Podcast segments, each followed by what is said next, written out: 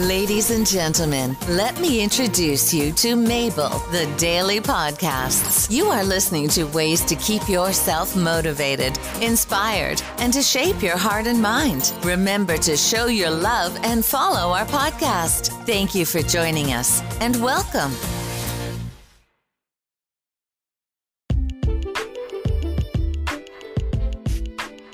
Hello, Mabel. Congratulations, my dear. I wish you success in your program.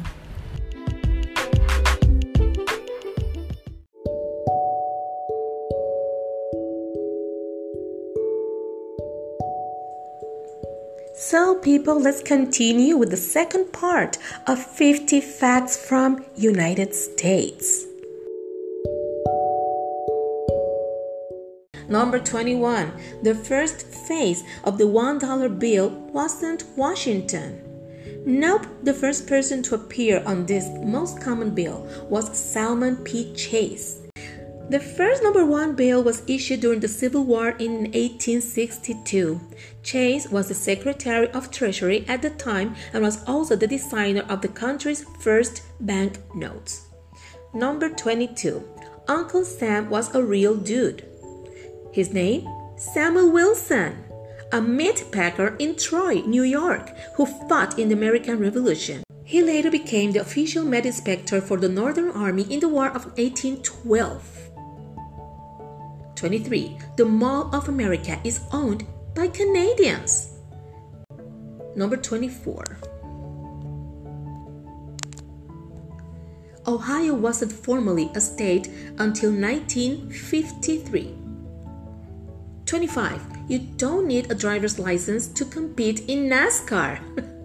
wow, okay. Number 26. Russia sold Alaska to United States for pennies. Number 27. Most Americans spend less than 5 years at each job. 28. More people live in New York City than in most states. I love New York. That was a great time when I visited it. I loved it. So lively. Number 29. The word Pennsylvania is misspelled on the Liberty Bell. Number 30. Lake Superior has could cover all land in the western hemisphere. 31. Oregon is the fastest speaking state. 32. Only two states don't practice daylight savings time. Really? I thought all of them did. Well, let me read this one. Though legislators in some states have tried and failed to pass laws to get rid of daylight savings time, all 48 contiguous states practice the measure. But if you hate resetting your clock twice a year, may we suggest moving to Hawaii or Arizona? Neither state does. Wow, Hawaii and Arizona. I didn't know that. Number 33. Boston is home to the country's worst drivers. Sorry, Boston, I'm just reading. Number 34. The Empire State Building literally has its own zip code. What? Okay. Number 35. If Texas were its own country, it would be very, very wealthy. I'm not giving any ideas. Please don't split. Number 36. The happiest state in the country is Utah. Really? I want to go and visit now.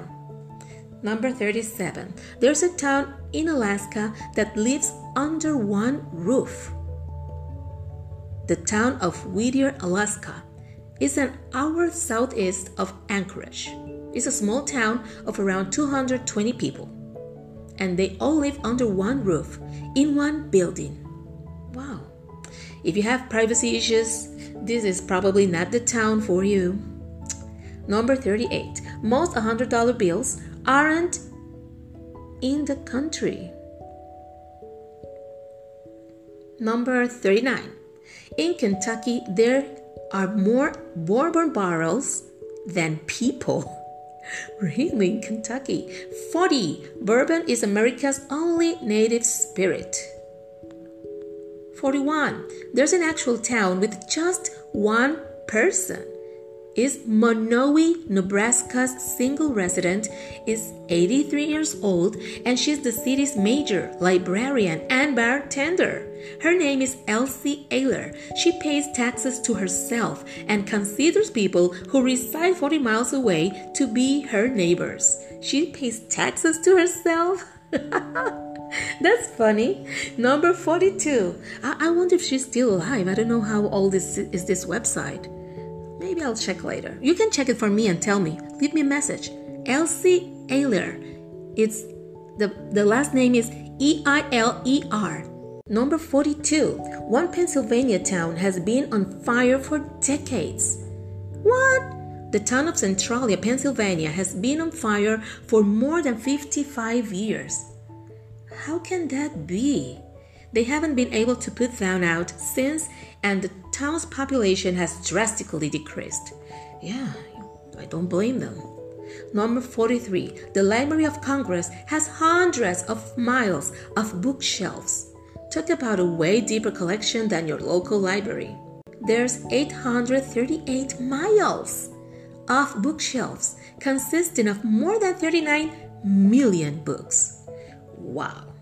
Number 44. Atlanta has dozens of streets with some variation of peach tree. Number 45. An Oregon lake is frighteningly deep.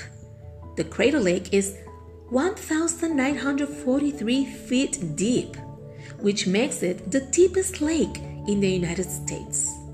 Number 46. Kansas can feed the world for two weeks just by herself. Number 47. There's enough concrete in the Hoover Dam to span the nation. Number 48. In Alabama, unclaimed baggage from airlines gets sold. Please don't lose them in Alabama. Number 49. You can get a unicorn hunting license in Michigan. Really? and the last one. Western Michigan has a lavender labyrinth you can see from space. This lavender labyrinth is located in western Michigan at Cherry Point Farm and Market in Shelby. Have you been there? Let me know. It was designed in 2001 by Cherry Point owner Barbara Bull and artist and architect Conrad Heiderer to include an herb garden. To walk to the center would take you around an hour. So, what do you think about these 50 facts? Any one of you that was surprising? I must say, I have quite a few. So, thank you for listening. I hope you like this. Love you. Have a nice day.